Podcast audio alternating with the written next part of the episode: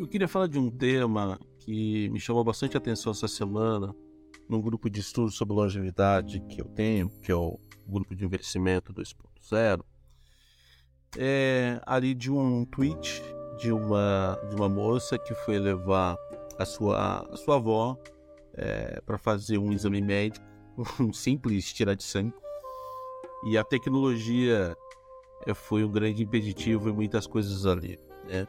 Desde na hora de entrar, ter que fazer um check-in via QR Code. Aquela idosa não sabia o que era QR Code, muito menos no check-in. E uma série de coisas como chegar um token, um código pelo SMS e por aí vai. Eu queria falar com vocês a respeito da dificuldade que a tecnologia muitas vezes ela acaba trazendo para a gente, para a gente imagina para a população idosa que é uma população muitas vezes que não tem acesso a toda essa tecnologia ou não tem o conhecimento no qual, né? Então isso, isso é de fato. Eu acho que é importante a gente encontrar um equilíbrio entre a inovação tecnológica e a empatia humana. Há muito tempo eu falo em algumas palestras que eu tenho dado a importância da gente, da gente ser high-tech, mas a gente não deixar de ser high-touch. Esse é um tema que eu tenho falado bastante, inclusive. Com o avanço é, da tecnologia, muitos serviços, incluindo os de saúde, têm se transformado para oferecer soluções mais eficientes e mais rápidas.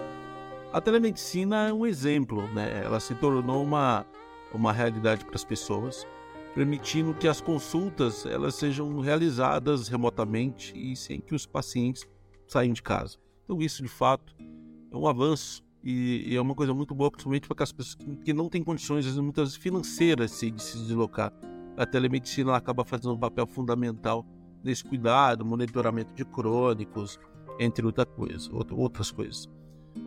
Bom, mas, no entanto, para muitas pessoas, especialmente para os idosos, né, que não podem, às vezes não têm essa, esse acesso à tecnologia e às vezes não sabem como usá-la. Né?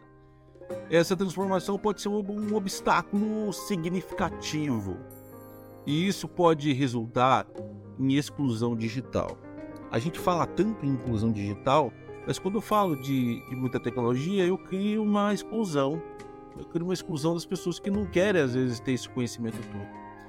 Que é uma grande preocupação, principalmente em momentos de crise, como ocorreu, por exemplo, é, na pandemia né, do Covid, onde você tinha que, por exemplo, é, acessar uma fila digital, por exemplo, para saber aonde você ia tomar sua vacina. Cara, muita gente não sabia como acessar essa tal de fila digital. Então isso é, foi, um, foi um fator bem preocupante. Né? Muita gente não sabia como tomar.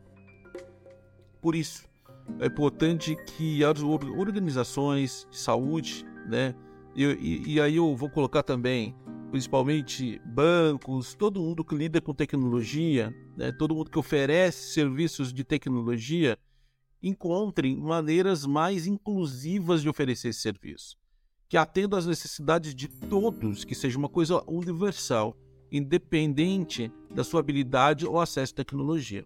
A tecnologia ela não pode ser, ela não pode ser uma coisa exclusiva, ela não pode, na verdade, criar uma exclusão das pessoas. Essas soluções podem incluir treinamentos, tecnologia para pessoas é, em risco de exclusão digital, alternativas para quem não possui internet ou até mesmo atendimento presencial. É importante que a gente possa oferecer um serviço de qualidade a todo mundo, independente de tecnologia. Eu tenho que ser high-tech, mas eu não posso deixar de ser high-touch.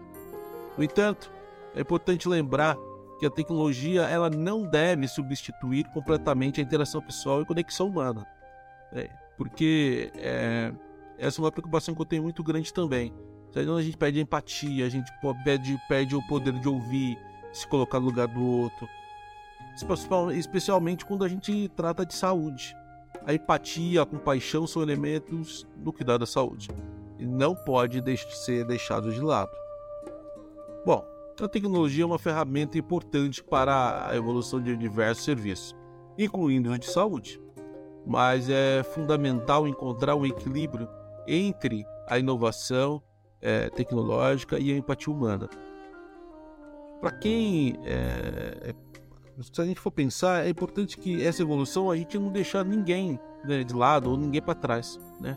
Ou seja, eu tenho que é, crescer, eu tenho que ser tecnológico, mas eu tenho que ser é, touch, eu tenho que ser empático, eu tenho que ouvir as pessoas. É importante a gente ter esse contato também. E eu acho que é, o mais importante da gente pensar é que a tecnologia hoje na área de saúde, e eu falo isso porque assim, eu tenho me dedicado no último dois anos ao estudo da inteligência artificial e aplicações dentro da área de saúde. E é impressionante o quanto que ela traz de benefícios. Mas quando eu estou falando em contato direto com o usuário ali, eu tenho que ter o poder da empatia. Eu tenho que ter o, eu tenho que ter o touch, eu tenho que ter gente, eu tenho que ter cheiro.